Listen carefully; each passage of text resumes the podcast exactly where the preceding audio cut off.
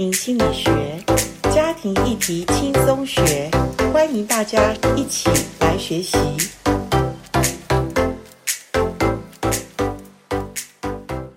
欢迎来到家庭心理学。家庭心理学，我们谈的议题当然不外乎家庭。家庭里面，从结婚、生子，我们进入了婚姻关系，我们上有父母、婆婆、公公，下有孩子，可能孙子，这一系列我们家庭里面会遇到很多所谓家庭的压力。这一集我们来谈一下。家庭有一些不请自来的重大灾难，当然，我们期待我们一生中没有发生这些无法预测的事。但是如果真正发生的时候，我想我们因为学习，我们更能够面对生命中产生的威胁，这些压力源。好，那我们今天就借由这本好书，我们再来继续来看，我们因应重大灾难的时候，我们每一个人不分你是什么种族。不分你的年纪，我想，我们如果有学习，我们就会知道，哦，原来每个人在面对重大压力的时候，我们的情绪的反复的这种上上下下的过程，原来是正常的人性。好，我们一起来听我们这一本读书会的好书。接下来谈到的是因应重大的灾难，因为重大的灾难有的时候是不可预测的。好，它是对生命产生威胁的压力，或者因为个人无法控制的事件带来极度的无助感。好，那这边讲到的例子，譬如说，呃，当然他说战争啊那些，我想这个比较少发生。我想一般普遍性，我们投资失利、股市崩盘，我们离婚，在这本书上没讲，可是我们后面会谈到这种离婚的压力，离婚也是婚姻的死亡，不是吗？所以它也是一种威胁很大的一种重大灾难，或者我们的孩子发生了意外，或者孩子的身心疾病爆发了。我们台湾真爱家庭协会在开一系列的实体课程，跟我们的支持团体的时候，我遇到的一些家庭，大概他们告诉我们，孩子身心疾病的爆发都在青少年。好，这是另外一种议题。不过我跟你讲，青少年。的孩子已经是家庭的压力，但是他是我们刚刚讲的是发展性的压力。可是如果他发生了身心疾病，那个就变成一种情境式的压力，也就是我们说的重大灾难。为什么是重大灾难呢？因为这本书上说，因为这种压力呢，它是呃，可能有些时候不是我们有有一个时间可以去预测的，或者甚至没有时间，它的灾难就发生了。我们没有办法预测它就发生。第二个是我们过去没有经验，当然啦，谁知道地震来了会把我们的房子压垮？我们过去没有经验呐，或者很少的资源可以帮助我们处理压力。像重大的灾难，大概要外力的资源来介入才会帮助我们。再来就是少数的其他家庭有类似的这种灾难经验，所以必须要专业的介入。好，才能提供有效的支持。再来就是家庭往往容易会有一段很长的时间，呃，处于危机状况。再来，家庭可能体验到高度的危险，因为这个高度危险造成的无助、混乱、破坏、损失的感受，会觉得已经丧失了控制力，所以我才说这是重大的灾难。好，结果往往会产生很多的，甚至。我们必须要去看病、医疗的这种问题，因为我们的情绪困扰，甚至会造成我们身体的疾病。好，所以相当多的研究探讨陷入危机的家庭的经历，各种不同的情况阶段。好，那我们来谈一下，有一个呃，这个专家叫库普勒罗斯，他的研究，我们现在很多辅导都用他的。这个研究虽然他的研究已经一九七零年了，但现在仍然依旧套用好用哈。因为他说，呃，我们大概人面对危机的时候都有呃几个阶段，一般是五个阶段的情绪反应。第一个就是否认期，遇到了家庭特别是严重的危机，我们会有的情绪是否认。哈，第一个否认是震惊，特别是重大灾难。震惊会使家庭的成员，因为震惊可能就像一个麻木的状态，看似沉着稳定，表露情绪很少，但是他其实是内外不一致。好，因为他太痛了，他没有办法反应过来，他还没有办法跟自己内在的感受做连结的时候，第一个就是否认，怎么可能呢？这个事情怎么会发生在我的身上呢？所有男人会犯的错，在我老公身上应该不会犯的，因为他是一个爱家，他是一个好丈夫，怎么可能呢？或者说，他不可能就这样子离开我们了，这个是我。可能是做梦，是噩梦吧。总之，第一个阶段是否认。好，那所以一旦家庭成员在面对自己内心产生的这种感受的时候，接下来否认时之后，就你会看到一个反应，就是愤怒。当他进入到愤怒的时候，这是一个为了保全情感情绪健康，而且必须走的一段路。所以讲到这边。我又要讲到，我们教会很多小组长以上的助人者，你必须要学习辅导是什么。有的时候我们在别人家里发生这种重大灾难的时候，或者一般的状况问题的时候，我们没有办法好好的助人，我们反而给人家压力，我们去否认人家的愤怒，我们告诉人家：“哎呀，仰望主，上帝是我们的力量。”他讲的都没错，我也知道你是很想帮助他，可是好不好？在你帮助人的时候，请你多一点学习有关同理心，有关怎么知道自己的情绪。这也是上次我们读书会有人问什么是我的感受。其实我说，你会抓得住你感受的人，你才会有一个好的辅导的一个效力。因为你看，在这种状况里面，他愤怒了，是他必须要经过，而且是健康的阶段。当他第二个阶段爆发之后，他可能走到一个，假如如果他今天没有出差，他可能就不会遇到这个意外了。假如如果我多帮助他一下，他可能就不会怎么样了。这个叫做讨价还价的阶段。如果你的小组员面对了压力，面对了这种重大灾难，他告诉你这些他的想法，请问你跟他讲说啊，不要乱想啦。啊，这个怎么能够预测呢？你讲的也都没有错，可是这是他在面对危机的时候，他要走的一种呃治愈的过程。他会有一种讨价还价，因为面对痛苦太难过了，他必须要先安抚一下自己。所以这是真的是也是一种健康的阶段，必须这样讲。然后最后呢，当他知道讨价还价也没有。办法的时候，他可能就是要走到他情感的低谷，他可能会有忧郁或者沮丧。当然，如果他是有陷入所谓忧郁症的阶段，所以忧郁症也是可以有一些评估的呃方法啦。哈，这个就是有一些学习的呃一些书可以告诉我们怎么去评估忧郁症。那如果我们是助人者，我们也要。赶快有一个概念叫转介哦，你赶快要告诉他，你可能要看医生了，因为，呃，忧郁症其实他要吃一点药会会有改善的。所以当他的体质容易进到所谓忧郁症的时候，他必须要去面对。然后再来就是最后最后，他会从沮丧最深的低谷慢慢往上爬，也就是他接纳自己发生这种灾难的一种准备。所以，从沮丧转移到接纳的阶段，就是痊愈的整个角度，叫做 angle of recovery。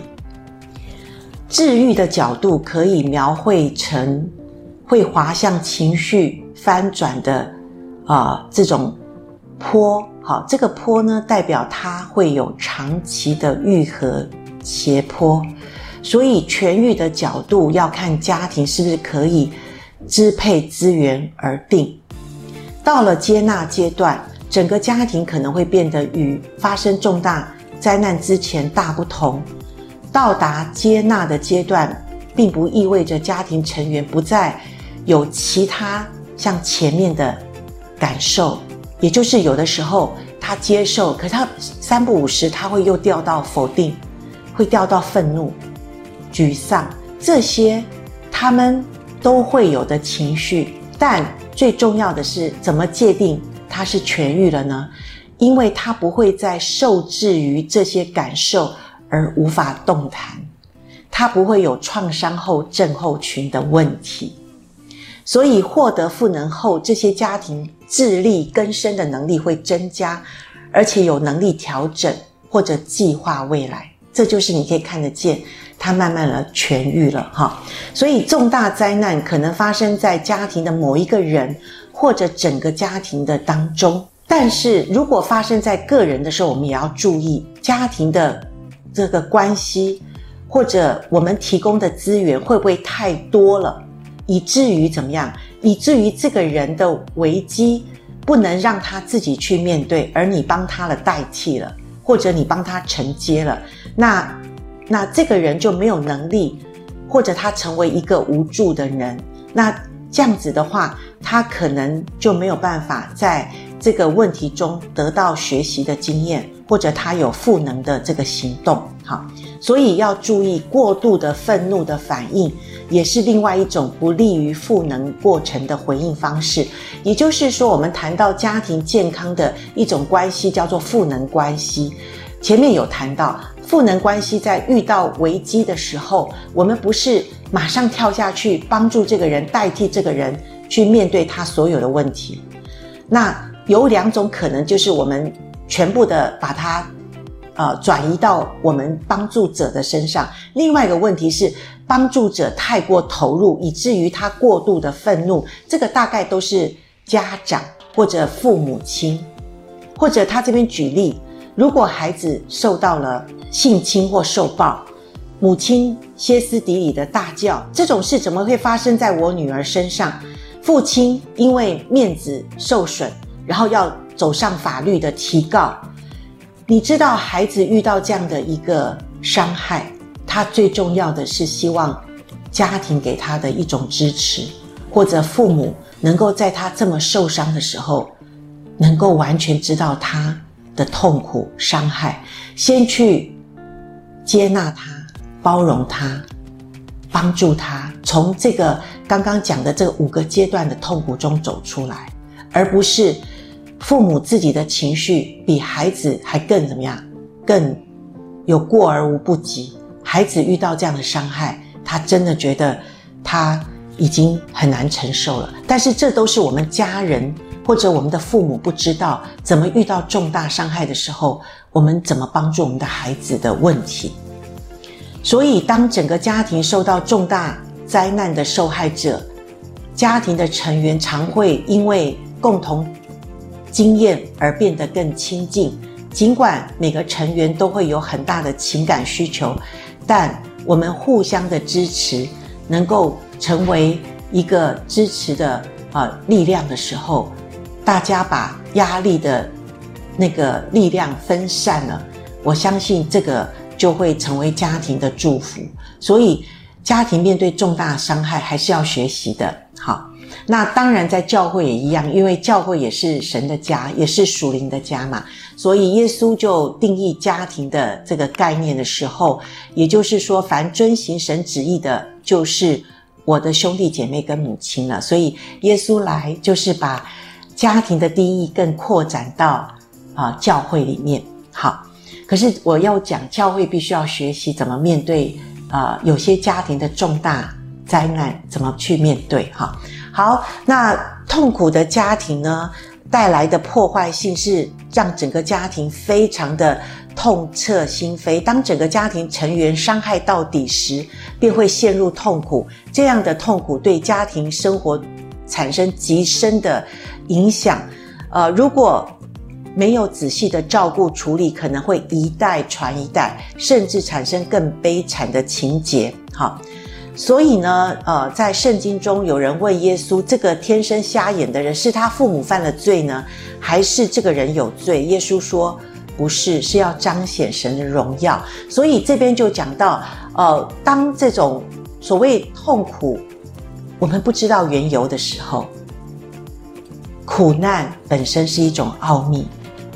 我们真的不知道，所以我们不要随便定义别人的痛苦，我们也不要随便说你们家一定是谁怎么样了，所以今天怎么样？小心，我们作为帮助者，我们也要非常的小心，不要呃去帮人家去认他们的问题，认他们的罪，要他自己从苦难中慢慢的走出来的时候，呃，这个家庭。需要的不只是寻求共同应付艰难的集体能力，更需要的是处理妨碍他们帮助受伤家庭人的弱点。好，那所以一起面对问题，以基督为中心的时候，这个家庭会有勇气，他们会一起的在困难中彼此度过艰难的感受、想法跟行为，而且诚实的。去看问题，而不是逃避，不是指责，不是互相的控诉对方造成的问题。这个家庭允许每个家庭成员受痛苦的经验与发生的事情的愤怒、悲伤、害怕的情绪，他们是承认、不加否认，而且对损伤的这种感伤，他们要找出能力，学习放手。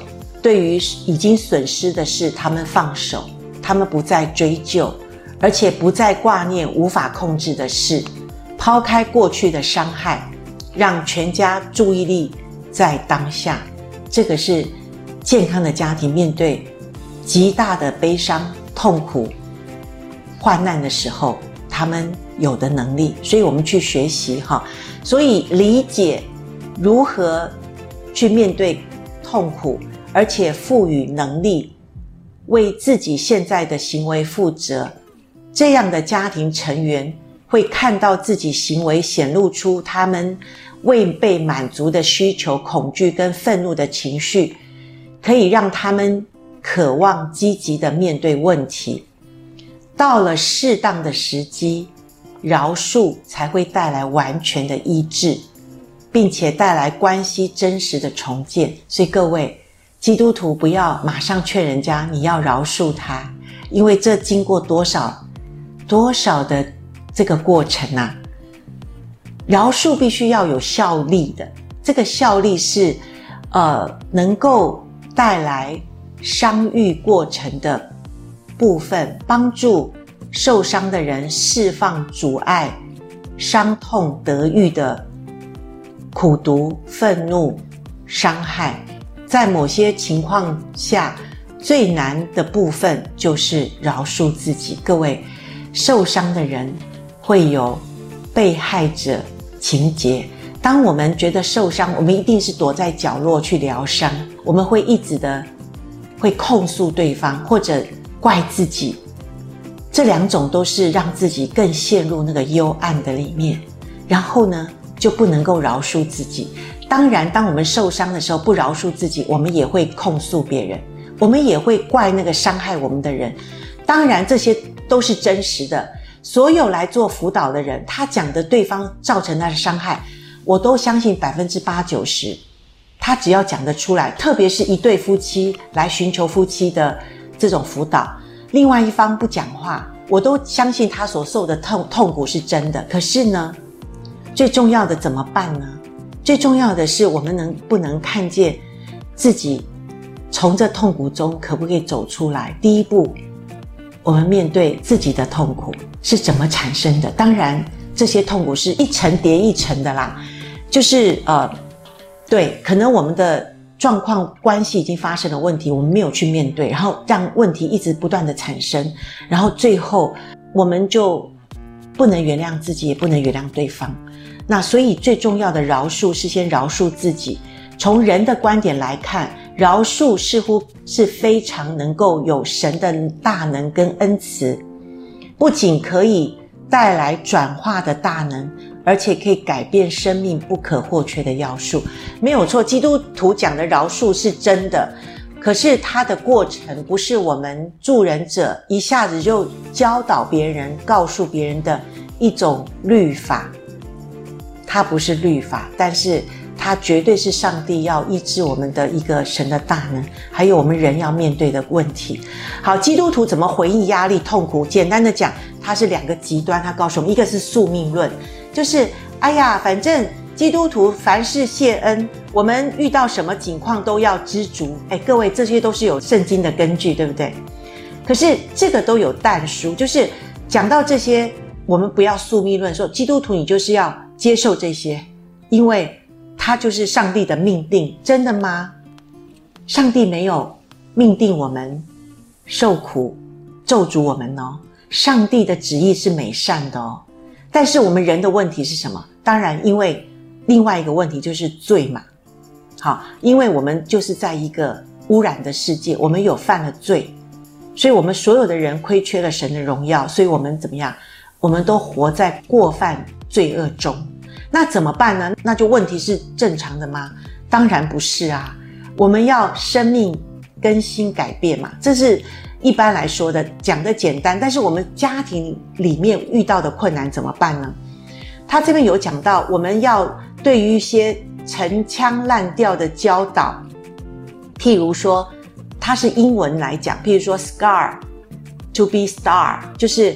伤痕变成星星啦，好，他用英文翻译的意思，就是这些言辞绝对不能用来否定家庭真正面临的崩溃瓦解的状态，所以不要唱高调，不要讲一些论述，告诉别人一切都会过去，你的家庭都会一下一个清风过去，你们家问题就会改变了，怎么可能？好，因为呃，有的人会告诉我们要积极的思想。这个叫做自恋观哈，这个书上告诉我们的，他说有的时候我们呃用积极的思想，上帝是我们的力量，上帝是我们的呃一切解决的答案的问题，所以我们的自恋观认为压力或痛苦完全是罪恶造成的结果，所以我们透过属天的医治，立刻完全可以克服难关。事实上，大部分导致家庭不幸的事件跟情况。都是复杂的生理、社会以及心理因素造成的。好，当然，上帝无所不能，在神没有难成的事，这些我完全同意圣经所说的。可是，我们看一下上下文好不好？我们读经的时候不要断章取义，我们一定要知道上帝在讲这句话，它的上下文是什么。还有家庭的议题，我们。谈到这边，我们都承认家庭议题是人的问题。人的问题是什么？是我们是身心灵三种的组合成为一个人嘛，对不对？所以我们不能把问题所有都丢给灵的问题嘛。我们的身、我们的心是互相影响的。好，所以呃，我们不能够用太简单的方式去是杜绝我们所有问题都来自于罪恶的影响。我说那是一个根源没有错，罪恶影响人的问题。